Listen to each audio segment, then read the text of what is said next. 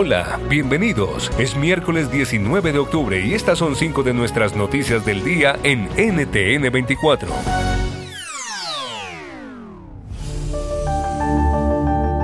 Escuchaban a los ciudadanos de Haití que siguen en las calles protestando, ahora ante una eventual llegada de una fuerza de seguridad extranjera. Lo pidió el gobierno del primer ministro Ariel Henry. Este sistema debe ser disuelto. Este país está literalmente controlado económicamente por cinco familias. Nosotros, las masas, no tenemos casi nada. Ya no hay clase media. Estados Unidos y México trabajan en una resolución de la ONU. ¿Qué esperar? Hablamos con Boshid Edmond, embajador haitiano en Washington.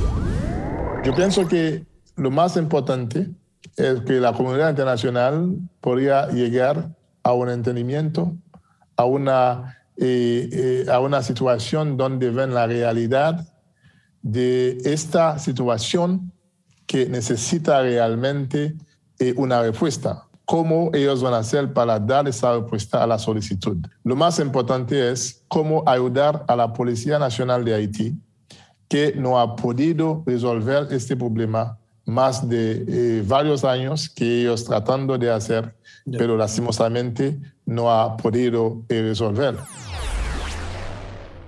Can you remember a time when you thought someone you disagreed with might actually be right? In the new podcast, You Might Be Right, former Tennessee governors Bill Haslam and Phil Bredesen pose that question to guests like Paul Ryan, Al Gore, and Judy Woodruff. Come for the stories, stay for the substance and expert insights into some of the most challenging issues facing the country, including affordable housing, crime, and education. Listen to You Might Be Right, a new podcast from the Baker School at the University of Tennessee, available wherever you get your podcasts.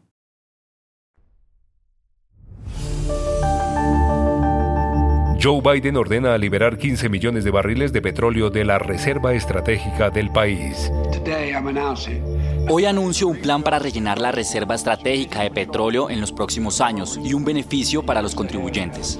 El gobierno de Estados Unidos va a comprar petróleo para rellenar la reserva estratégica de petróleo cuando los precios caigan a 70 dólares el barril.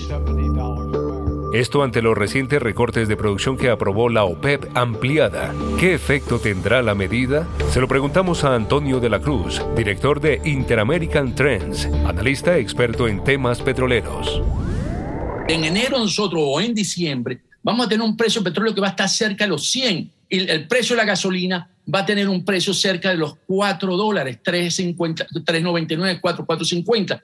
En ese momento, una vez pasadas las elecciones de medio término, ¿Cómo vamos a, mane a, manejar esto? Estoy seguro que en ese momento, que todavía no vamos a entrar tan fuerte en, la, en el periodo de recesión, porque se prevé entre unos seis meses, se prevé para el segundo trimestre del 23, vamos a tener una situación crítica en las estaciones y en el ciudadano a pie, y el gobierno no va a sacar barriles de las reservas estratégicas para compensar eso.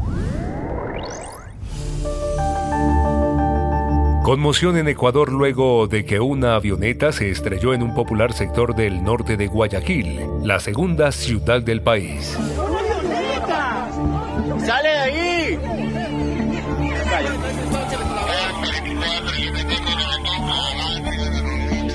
Los bomberos acudieron a apagar las llamas. Hay dos personas fallecidas, confirmó la alcaldesa Cintia Viteri. La aeronave tipo Cessna C-206 cayó en un parque.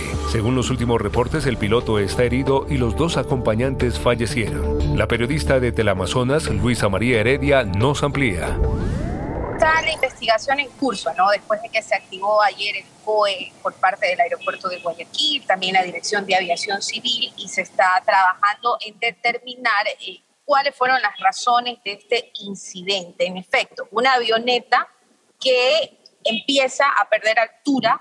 Eh, los moradores del sector nos comentaban ayer, incluso esto quedó plasmado en videos, que era bastante evidente pero se pudo controlar también esto a tiempo por la cercanía del cuerpo de bomberos, que tiene una estación muy, muy próxima al lugar, y esto permitió una rápida acción que evitó realmente que, que la tragedia, pese a la magnitud del incidente, cobrara más vidas de quienes estaban en ese momento en la zona.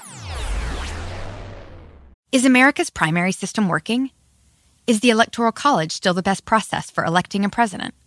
Could a third party candidate ever be successful? In a new season of You Might Be Right, former Tennessee governors Bill Haslam and Phil Bredesen gather the country's top experts to explore these issues and more as we approach the 2024 presidential election. Listen to You Might Be Right, a new podcast from the Baker School at the University of Tennessee, available now wherever you get your podcasts.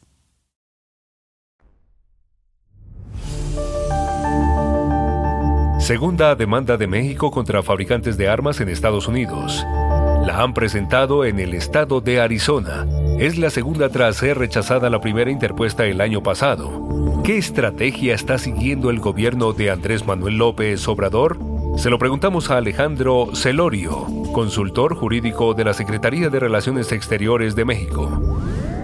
Nosotros vamos al punto final de esta cadena de distribución en territorio estadounidense. Mientras en Boston vamos al origen, al inicio del problema, en la demanda de Arizona nosotros señalamos que estas empresas, de manera rutinaria y sistemática, facilitan el tráfico ilícito de armas a México al venderle a prestanombres, al realizar ventas múltiples de manera descuidada, al estar involucradas en un eh, mecanismo de tráfico ilícito de armas a México.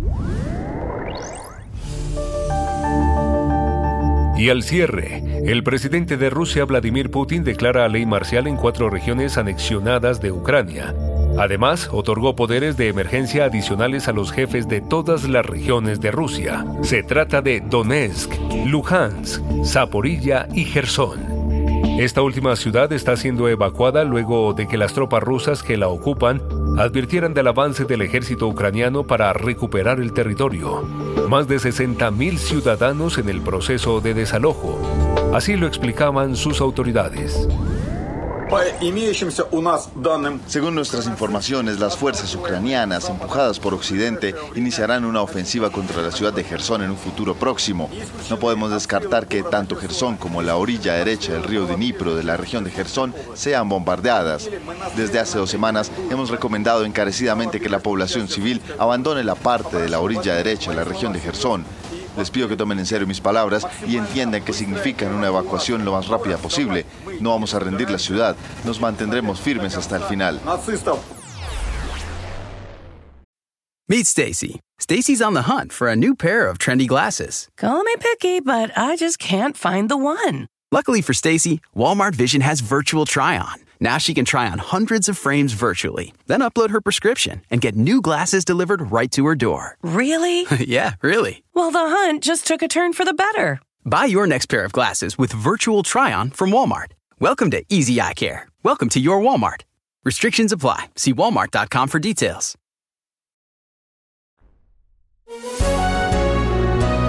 Si te gustó este podcast, puedes buscar más de nuestro contenido en nuestra página web www.ntn24.com. En el podcast de NTN24 te informamos y te acompañamos.